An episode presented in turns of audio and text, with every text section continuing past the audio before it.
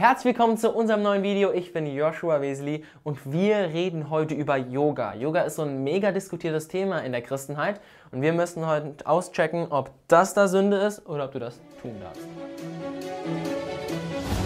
Bevor wir allerdings loslegen, darfst du uns gerne abonnieren, mach die Glocke an, weil das freut uns nicht nur, sondern du wirst auch benachrichtigt bei unserem nächsten Video und in unserem nächsten Video geht es um drei Zeichen, dass du jemanden daten solltest.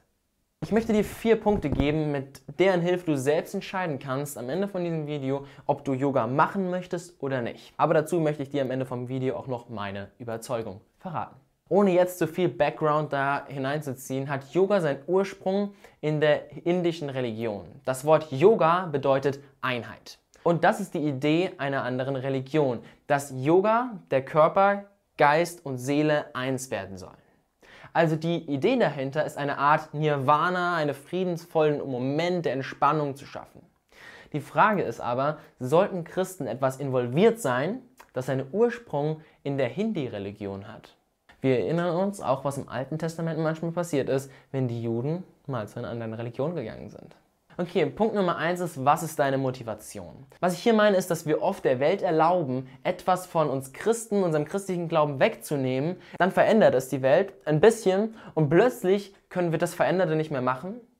Lass uns ein Beispiel machen. Meditation zum Beispiel. Viele Christen sagen, nein, wir dürfen nicht meditieren als Christen. Aber die Bibel sagt uns schon vor mehr als 2000 Jahren, dass wir meditieren sollen und dass das gut für uns ist. In Josua 1,8 steht, ja, ich heiße auch Joshua, aber hier geht es gerade um Josua.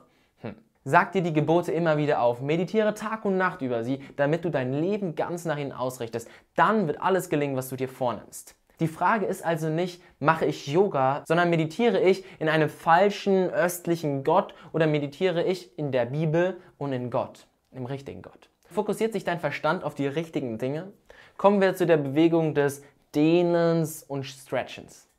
Wenn du das tust in Erinnerung und in den Fokus einer anderen Religion, dann ist das nicht gut als Christ. Wenn du allerdings das einfach nur tust, um dich gesund zu halten, um herunterzufahren, Stress abzubauen, deinen Körper in Schwung zu bringen, dann ist das logischerweise nicht falsch. Punkt Nummer zwei ist in deiner Yoga-Gruppe, in deinem Yoga-Programm eine kultische, sonderbare Aktivität, die an eine östliche Religion anlehnt?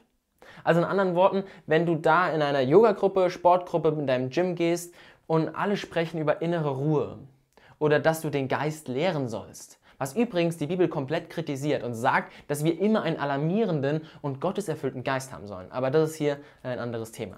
Aber wenn es da so um New Age und Yoga-Sachen geht, wie Energie und eins werden mit dir selbst, dann solltest du sofort aus dem Gym rausrennen. Ein Christ sollte das niemals praktizieren, weil es eine Wurzel im Teuflischen hat. Und der Teufel diese Art von Religion nutzt, um dich weiter von Gott wegzubringen.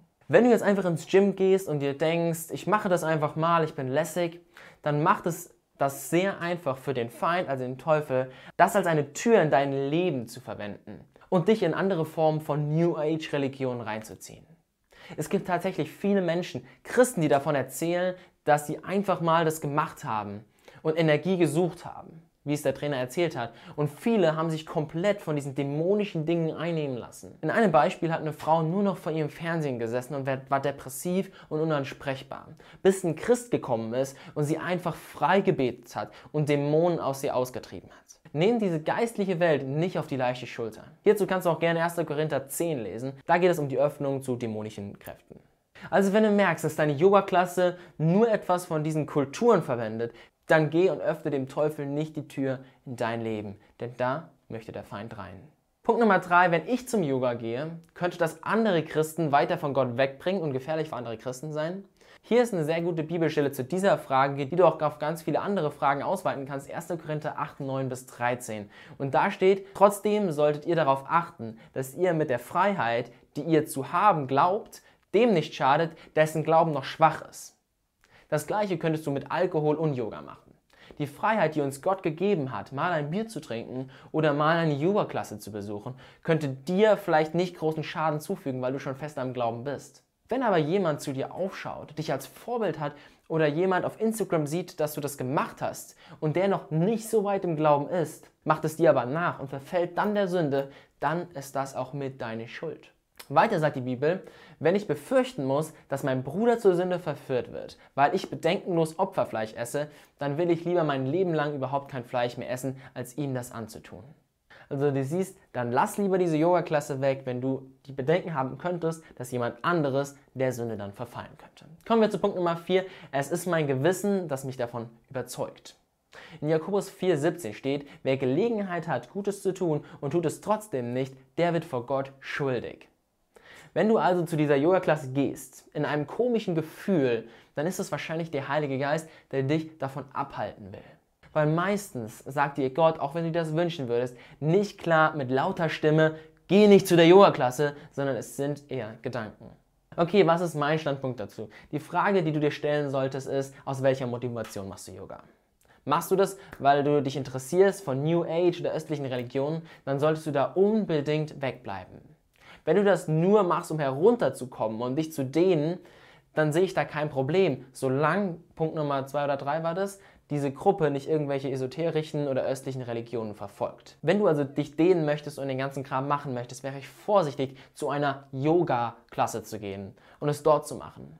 Und ich wäre noch vorsichtiger, es Yoga zu nennen, denn das Wort Yoga und Yoga hat seine Wurzeln im Dämonischen. Jetzt darfst du entscheiden, ob du es machst oder nicht. Go! Música